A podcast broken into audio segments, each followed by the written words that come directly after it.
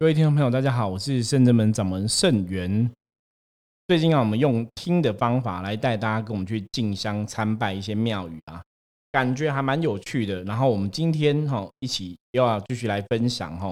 我们去了一个庙宇参加活动。那在介绍这个活动之前，我们先请今天来宾道玄进场。大家好，我是道玄。Hello，道玄。好，我们今天来聊的是，我们去了台北松山慈惠堂吼，他们最近就是五十周年庆，在办这个秋季离斗法会，然后我们就去参加了这个晚上吼，啊，秋季离斗法会晚上有一个迎接母娘吼，迎接神驾的一个活动。那因为松山慈惠堂它刚好是五十周年吼，满五十周年一个特别他们刚开始的日子。所以，我们圣真门哈，我觉得有这个机会哈，刚好中山慈惠堂的一个师姐哈，跟我们熟识，然后告诉了我们这样一个消息，所以我们就去参加这个迎神接接驾的活动哈，接驾瑶池金母哈，圣驾莅临，然后今天就是要来跟大家分享这个活动。我还想晚上这个接神驾的活动，可能只有呃让一些就重要的委员啊，跟善信大德、功德主知道。对，因为参加的善信信众们并不是非常多，我们本来还担心就是一路塞车，没有停车位这样。对，因为刚好又是年假的晚上嘛。对啊，所以圣真门我们跟着师傅去，倍感荣幸，好像我们就是跟呃这个松山慈惠堂很亲近一样，就跟这些善信功德主啊，跟委员一样，因为前面都是这个穿蓝衣的母娘的这个慈惠堂的师姐师兄们，穿青衣的这些对师兄姐们。然后后面就直接是圣正门的人了。对，因为真的他们可能对外也没有很宣传，因为我是看到他们 FB 好像也有这样的讯息，所以我觉得是蛮殊胜的一个机会啦。就是我们也没有去参加过慈惠堂的这个迎接母娘圣驾的活动吼，这个活动刚好是在十月九号嘛，就是年假开始之后，所以圣至们有这个机会参加，觉得真的是非常开心的一件事情哈，因为。接驾神明啊，以前我们讲过嘛，很多时候在神明的圣诞的时候啊，大家如果祝神明圣诞，然后在他神明特殊的日子，你来祈求一些事情，基本上来讲都会特别容易成真哈。那我们也听了这个慈惠堂的师姐介绍说，在这个母娘迎接圣驾这个活动啊，以前曾经也有信徒啊，可能身体比较不适的哈，身体比较不好的，然后求了母娘，然后也很顺利、很圆满，得到母娘保佑，状况也变得越来越好。所以，我们昨天真的是一个非常殊胜的机缘。所以，我们今天就来跟大家分享我们昨天的所见所闻哈。在十月九号晚上，我们去参加这个台北松山慈惠堂哦迎接母娘的活动。活动当晚呢，这个慈惠堂大殿场地的布置非常非常的庄严，然后前面都摆了很多的斗灯，然后中间呢就是从母娘神像正中央铺了一条红色的地毯。对，红毯。对，师兄姐就交代我们，等一下开始时候千万不能跨越这个红地毯哦。对，因为一般像这样子正中央的红地毯哦，它不像那种什么我们家讲什么金曲奖、金马奖、金钟奖，有没有？那是艺人在走那个红毯的哈。那像神明圣诞或是迎神接神的活动，那红毯中间哈，我们讲中门，它中路在走，都是给神明走的。这就像你去有些时候去一些庙宇嘛，它中间中门其实都是给神明走的哈。所以，我们一般我们人是从所谓的龙虎门哈，就是庙前面左边的门或右边的门，从龙虎门哈左进右出这样子。所以中间的红地毯哦就很清楚，那是给神明走，是迎接母娘圣驾，还是说刚好这个时间点呢、我们讲天上众神仙来参与这个盛会，所以中间就铺了红毯。那我昨天其实有算一下，它红毯上面还有百花嘛，然后还要摆那个香炉啊，敬香炉哈。对啊，那就是有个清净的意思，敬香炉，然后花是在迎接神明。那你有算一下，昨天他摆了几盆花吗？嗯没有注意看呢。对，昨天他摆了七盆花哈，七盆花，七个敬香炉。那在宗教活动里面来讲，其实七有一个特别的数字哈，七算是一个特别数字。但如果你是西方朋友说 lucky seven 嘛，对不对？对啊、那以宗教的活动哈，包比方说七这个数字有什么特别？一般像我们讲人有三魂七魄，对不对？对，那讲北斗七星嘛，哦，有一点七星灯也是用七的这个数字哈，所以七它这个数字它有一个平安吉祥的意思，就像你这点北斗七星灯的这个概念。所以为什么用七盆花然后用七个进香炉接哈，它其实跟这个意思是有点相关。当然有些人会讲说，哎，那它不跟所谓的七仙女啊，有哦，可能也有这个关系哈。那就是看各门各派怎么去解读七的这个数字哈。可是用七它代表的哈，因为我们没有特别问，可是依照我们了解来讲的话，它应该是跟所谓北斗七星哦，代表一个光明的路径哦，用七这个数字来表征这个含义哈。所以七朵花、七盆花哈，跟七个进香炉哈，它有它的道理在里面就对了。对，然后一开始先进行团拜的仪式，团拜仪式之后，就紧接着就是迎接母娘的圣驾了。对。然后迎接母娘圣驾也是师兄师姐都很慎重，然后又拿着那个娘伞，对娘伞，然后走去从内殿的最里面走去，走到外面要接驾神明。对，因为当下其实像我就觉得，其实，在大殿里面就一直感觉瑶池金母的能量很强烈。然后其实，在接驾想说，哎，其实瑶池金母能量已经这么强烈了，那接驾会有特别的转折吗？就能量会有转折吗？可是，在当我们朝外跟着师兄姐朝外的时候，我们跪着，其实眼睛还是酸酸，鼻子还是内心就还是很酸呢，就是感觉到很激激动，对，还是会还是会有很特别的感受，所以我觉得很奇妙。哎，奇怪，母娘都在里面，怎么接驾还是会这么的震撼？对，因为一般像接驾的活动啊，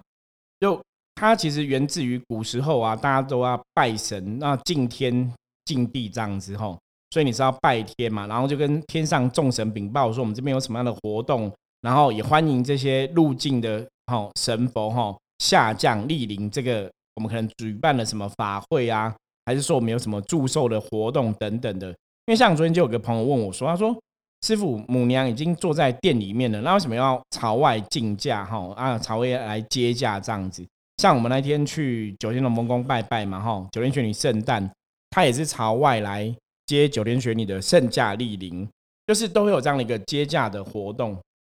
我说这就跟我们讲说古人哈敬天敬地，然后你要跟上天禀报哈，所以大家会习惯就是你要跟上天禀报嘛做什么样的事情，然后恭迎圣驾莅临，你还是会习惯有这样一个活动哈。那这个时候你其实恭迎圣驾哈，其实坦白讲来讲。我们曾经讲说，在人间的神明啊，都是天上最大尊的那个主要的神明。经典上说的那尊神明的分灵嘛，哦，他的学生啊，他的子弟兵等等。所以你在外面禀报的时候，也是跟最大尊的神明禀报，让他可以灵气下降，让是可能有一些路过的神明，也是欢迎他们一起来参与这样一个盛会哦。所以为什么接驾还是需要到外面接？哈，一般传统来讲，它的确有它的道理。所以在那个当下，大家如果把自己的能量打开啊，你去感受那个能量场，其实应该还是都会蛮不错的。你还是可以很清楚感觉到说，哎，好像冥冥中真的有些神佛在加持。然后在这个恭迎圣驾的时候啊，母娘的能量啊，这些众神的能量也会下降。所以像以前我早期来参加这些活动的时候，我们虽然说很理性，很理智，我都常跟很多朋友讲说，你真的要亲自体会哦，你才会知道说我们在讲的那个接驾什么状况。那为什么我们看到母娘会想哭？道玄可以跟大家分享一下吗？嗯，就如同师傅前几集提到的，就是当你的灵性被开启之后，你常常会做会灵的这个仪式。当会灵会到母娘的灵性跟自己的灵性做媒媒合的时候，其实就会触动那个内心深处的一个感受。对，就看到自己的亲人一样。对，就觉得很亲近、很想念，或是很熟悉，就是。没有办法控制自己的想要掉眼泪。对，真正会到零的部分呢，其实那个你想哭的那个情绪啊，或真的哭出来的情绪，基本上真的是没办法控制的。像昨天，因为松山慈惠堂的堂主郭堂主他就有讲，他说，其实接驾是接驾母娘，那什么接驾母娘？因为很母娘就是我们怎样灵魂的父母。郭堂主就提到说，我们人有肉体的父母吗？我们的父母精血创造出了我们这辈子的肉体。可是我们灵性的母亲其实就是母娘，所以我们人的人对父母会孝顺，看到父母会开心。那我们灵魂的母亲呢？大家对她感觉是怎么样？哈，所以来供应她下降。为什么你看到灵魂的母亲？我们讲灵母哈，因为以道教的信仰来讲的话，我曾经说过哈，瑶池金母是全部灵魂的妈妈哈。因为道教信仰里面来讲。瑶池金母跟东王木工哈是一口阳气一口阴气创造出来我们全天下的人类嘛，所以她是全天下灵魂的妈妈哈，所以也是一个灵母的总称的这样个概念。所以我们在接驾当下，其实后来那时候看到瑶池金母进来嘛，然后我们就准备了香要进行团拜嘛。那在团拜过程中，其实我有一度也是非常的激动哈，就是你真的觉得感觉到像母娘很慈悲，真的像妈妈一样，然后在呵护着大家，所以就会很想哭哈。那基本上比较特别，是因为我已经很久没有这么想哭的感觉了，主要是因为我的灵性后来因为经过灵修过程，到现在已经很多年了，所以基本上灵性一直都还蛮稳定的哈，就是还蛮安定的。那以前早期在会到母娘的时候啊，我还记得我以前去仙山邪灵宫啊，拜这个九天玄女，然后会到九天玄女的时候，也是放声大哭，哭到不可思议的地步哈。所以后来就比较没有这种感觉。结果没想到昨天在祭拜中山慈惠堂疗子金母的时候，哎，其实也有这种感觉哈。我也觉得蛮有趣的哈。你当下觉得哦，可能我们跟台北中山慈惠堂的疗子金母那个彼此之间的关系呀，又拉得更近这样子。那到选前，惠母有这样子大哭过经验吗？呃，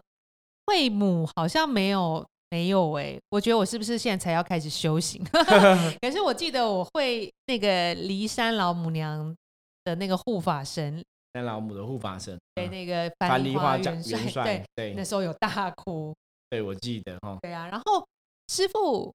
我想要请问你，那为什么我们来嵩山慈惠堂那么多次？那为什么非要透过这个恭迎圣驾接驾的时候，师傅会有突然有这种这种想哭的感觉，或者说我也有，因为我们来这么多次，怎么都没有被开启，还是我们这一次能量特强，我们才会照到。好，我曾经讲说，我们你你要去会灵啊，或者要去会五母、会母娘的时候，其实对大家来讲，哈，你的灵性的觉醒还是很重要。就是说，如果在修行的过程中，你灵性是比较觉醒的。你灵感是比较强烈的，这时候你才会对他们有比较清楚的感觉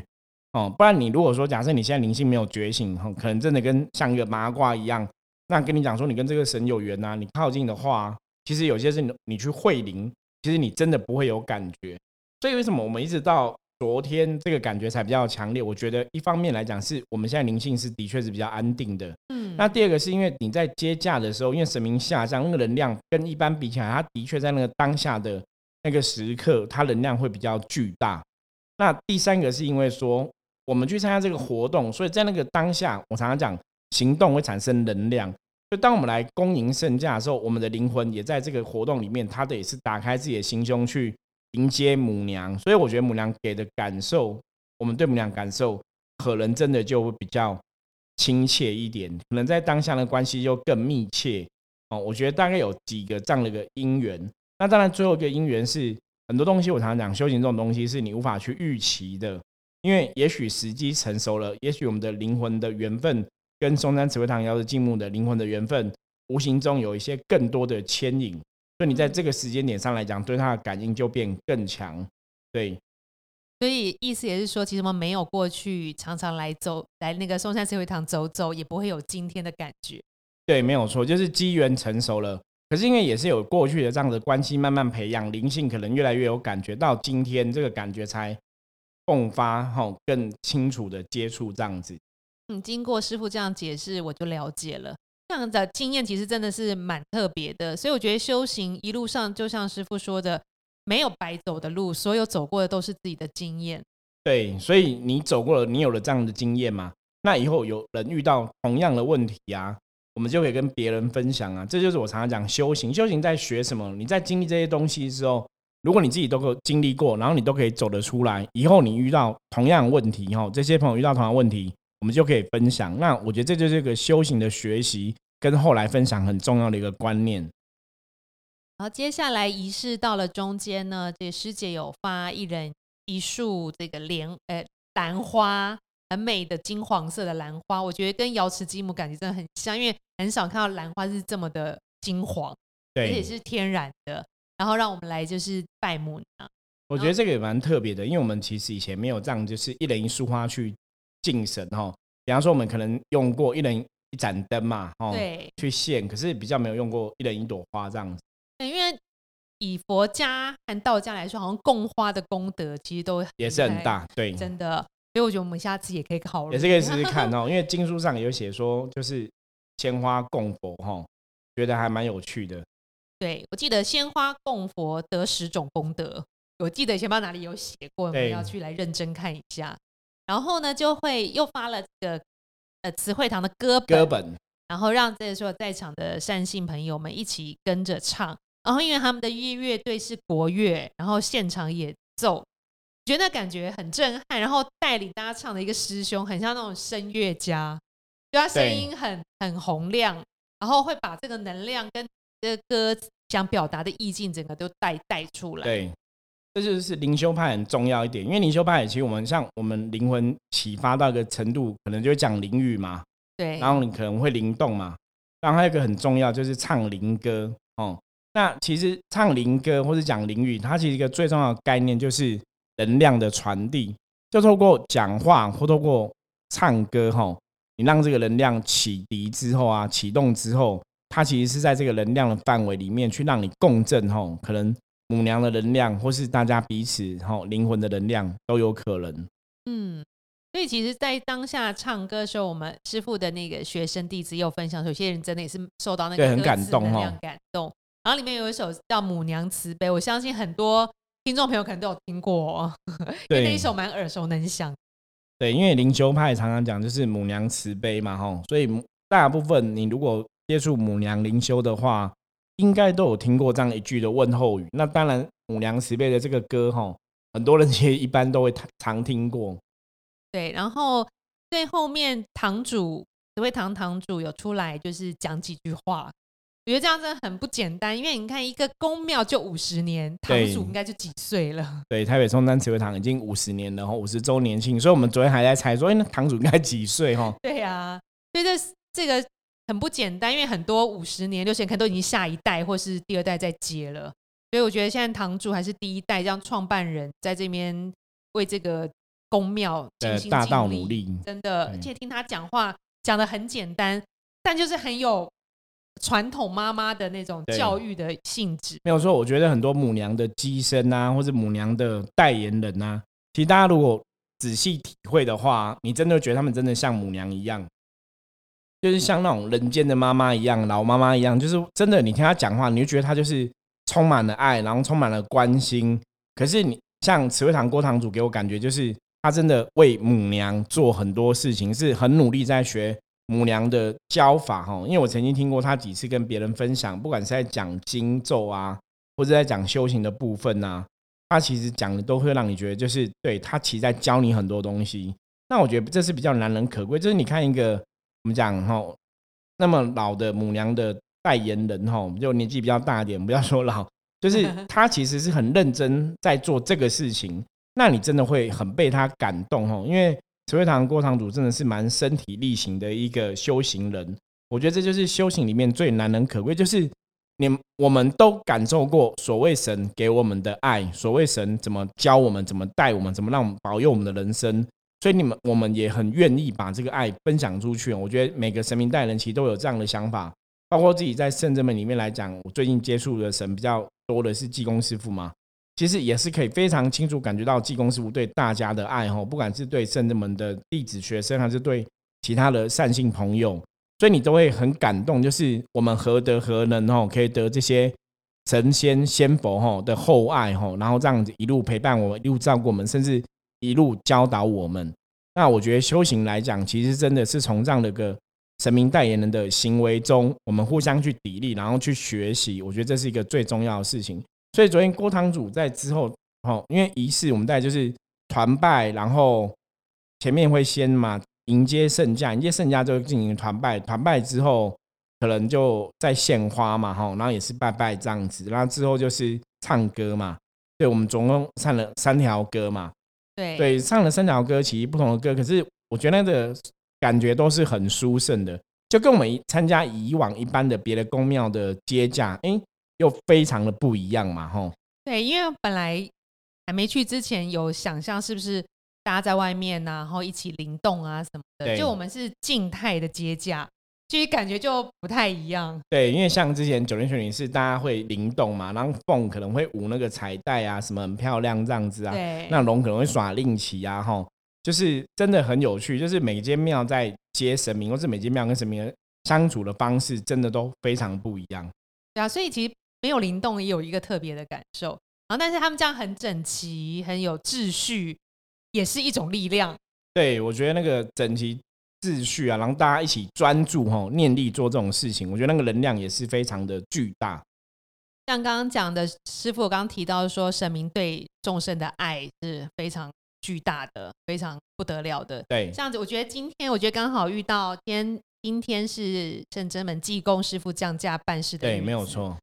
然后因为很今天非常多的善，现在八九组客人来问济公师傅。然后呢，因为有些呃善信来问神，济公师傅的回答是说，可能这件事情就是很难。或是不会如他所愿的这个方式进行，或者是有些帮长辈求一些健康什么的事情，然后济公师傅都会表达这个难处。可是我觉得神的爱真的很不得了，因为许多善信朋友就是一直求，一直求，一直求，一直求，其实神还是会心软的。那神就会济公师傅就会会同，比如说菩萨啊，菩萨你也帮他，你去跟菩萨先求三个行，或是跟呃关圣帝君啊，跟这个地藏王菩萨求，求完以后。济公师傅再继续帮他，就是济公师傅也不会很早就放弃。虽然他知道这个答案是很硬的，我觉得这就是满满的爱，你在旁边都会感受得到。然后另外就是，比如说善信就来帮这个长辈来求这个健康长寿，就是身体不要这么有病痛影响，也是很难又很硬。然后我觉得那个济公师傅很厉害，是因为比如说儿女来很很孝顺。怎么求用力求，怎么都跟济公师傅讲一些，他希望妈妈怎么样，他可以怎么样，为什么妈妈怎么做啊？真的，济公师傅还是很心软，就先帮这个老菩萨静一静，请他休息，然后呢，再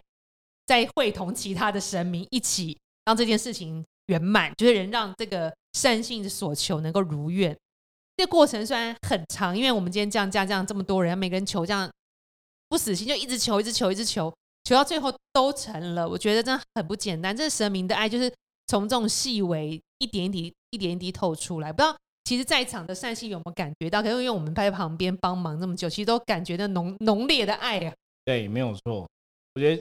这个是真的。我最近在跟接翁师傅相处过程中啊，也一直在感受他真的非常让我钦佩啦。我觉得神明真的是非常了不起哈，就是。其实事情当下可能真的不好处理，对呀。可是只要善信，就是我觉得神都很怎么，就让你求，你知道，让我有点像强迫中奖哈，就是让你求到有为止哈。那当然这样，我觉得以信仰角度来讲，那不是一个非常好的行为。可是我觉得真的神明看到众生受苦吼，都会于心不忍，然后都会希望说其他的神仙一起来互相帮忙吼，然后满这个众生的愿。可是当然在过程中，神明也会去教众生嘛，比方说。你要求父母的长寿啊，求父母的身体健康啊。我记得济公师也有跟善信讲嘛，就是那你要努力去行功积德哈，有这个功德，有这个福报，然后回向给你的母亲。所以我觉得有时候求东西真的不是说很单纯，就是啊，我可能花个钱呐，或者我来拜一下就好。我觉得大家其实还是要有行动哦，因为你有行动的付出，你真的去做一些行功积德的事情，很多时候这个正能量它才会互相回馈，它才会回到。你想要所祈求的事情上面，让这个事事情可以更圆满哦，更容易达到大家哦想要的部分，这样子。对啊，虽然有时候求的过程中不容易，然后可能求完自己也要做一些，是不是有的要念经，说行善积德，念经回向啊，那个都是在累积正能量的部分。对，虽然不管如何，其实我觉得当下善性求到的，他还是很开心，他。还可以念经，还可以做些什么？有些善心就很激动，我还可以做些什么？我跟我的家人都还可以做些什么吗？对，对，其实这个心就是，我觉得就是感动神明。你想做，你今天才会走来，对，才有这个行动。对，我觉得真的很不简单，今天特别的感觉殊胜。对，那这也是哈，我们在信仰这条道路上，我常常讲说，其实认真想，我们真的要去珍惜现在得到的这些一切哈，神明对我们的厚爱跟庇佑哈。因为其实很多时候啊，你会觉得就是。我们也许在做修行的事情，或者我们在人生的百态里面，我们其实很多东西可能没有做到所谓的一百分吼，也没有真的做到那么的优秀。那也许我们还有进步空间。可是你会觉得神明他都是真的谆谆教诲吼，就是只要你愿意做，只要你愿意改变吼，比方说像有些人以前曾经犯过一些错，那你只要真心悔改、真心忏悔吼，神永远会给你机会吼。这也是早期圣女跟大家讲过，就是说。信仰其实走到后面最重要的是什么？那叫希望哈。只要你愿意哈，坚持不放弃希望，我觉得神明都会陪伴着我们去度过每一个关卡。那我觉得昨天哈，在中山慈惠堂这样接驾哈母娘，我觉得那也是一个人神哈互相相处、互相尊敬哈、互相礼敬对方的一个过程。那在当下，你真的用你很虔诚的心去拜母娘，甚至我们有三跪九叩、三跪十二叩，你去拜神哈。可是那个当下，神明回馈你的东西，我觉得真的是那个心里的平静，甚至心里的感动哈，甚至心里感受到母娘的爱，我觉得那都是非常不可思议的。真的，我觉得这一趟也是很特别的一个旅程，觉得不虚不虚此行啦。虽然就是跟想象中的很多。好像细节不太一样，但是我觉得又是开了另外一个眼界。对，那圣人们常常学说到学习，就是要多看、多听、多学。吼，对这种宗教活动，很多时候我我常跟很多朋友讲，我说，如果你没有真的亲自参加一次啊，你真的不要妄下定论，因为你真的不晓得他到底葫芦里卖什么药，或是会有什么样的东西出现。可是，一路上我们在接触修行，都是这样，就是我们真的花了时间去参与了，哈，实际参与任何事情。得到感受就会非常不一样，而且那个感受是很真实的哈。因为当你去参与了，你付出你的时间，你你有这样的一个行动，我觉得神都会给你一个正向的回馈哦。这种东西是很特别。那也希望大家以后哈，各位听众朋友，如果你有这样的机缘哈，有这些不管是像三月风妈祖嘛哈，三月什么大甲妈祖绕境嘛，白沙屯妈祖绕境这些诸有的一些宗教活动哈。包括像我们深圳门最近哈，国历十一月一号，我们也要办那个深圳门十四周年的门庆嘛哈。那这边也跟大家讲一下，如我们欢迎大家那天也可以一起来跟我们哈这个门庆热闹一下，来深圳门玩。然后相关的报名资讯哦，我们会放在以下的资讯栏，那欢迎大家可以来参加深圳门的活动。但我觉得这种活动就是你要真的亲自来参与，你才会得到哦，你可能没有得到过的一些体验跟感受。没错。欢迎大家一起来共襄盛举。我们这一次的门庆祝寿大典比较特别，第一次要就是广邀所有的善信朋友一起来参加，等于是说我们的第一次，也欢迎你参与我们的第一次。然后这一次，我因为我们要邀请你们大家来参加，所以我们准备了很丰盛的活动。我们会在我们的这个院子里面摆一些摊位，会跟你们做互动的小游戏，跟占卜有关系的哦，还是跟一些灵性有关系的。然后还会有赠品让你们带回家当做纪念品，然后又可以吃吃喝喝，又可以接近神佛，又可以认识呃这个在麦克风后面的我们，这个机会非常难得，所以很欢迎你们大家一起来共襄盛举。对，那如果大家想要知道更多资讯，我们资讯栏都会吼有简介，那欢迎大家到时候十一月一号有机会来圣人们一起参与活动。因为十四年也不简单，因为我们是象棋占卜的嘛。然后师傅有说，象棋基本就是十四颗棋，然后这一次刚好十四周年，算是一个段落，一个不同的时段。然后，所以我们这一次这么大的这个活动，我们也希望呢，有如果你不能来参加，你很想参与的话，也欢迎你就是随喜功德赞助我们菩萨这个圣诞的部分。对，就是一些花果啊，收桃收面啊，啊，我们可以帮大家代购哈，然后让大家来。敬神，所以欢迎大家哈，有任何问题也可以通过我们的 IG 或是通过 Line 跟我们取得联系。然后，如果十一月一号有时间可以来参与我们活动哦，欢迎大家可以一起前来。好，那我们今天的节目到这里就差不多喽。我是圣正门掌门圣元，我是道玄，我们下次见，拜拜，再会。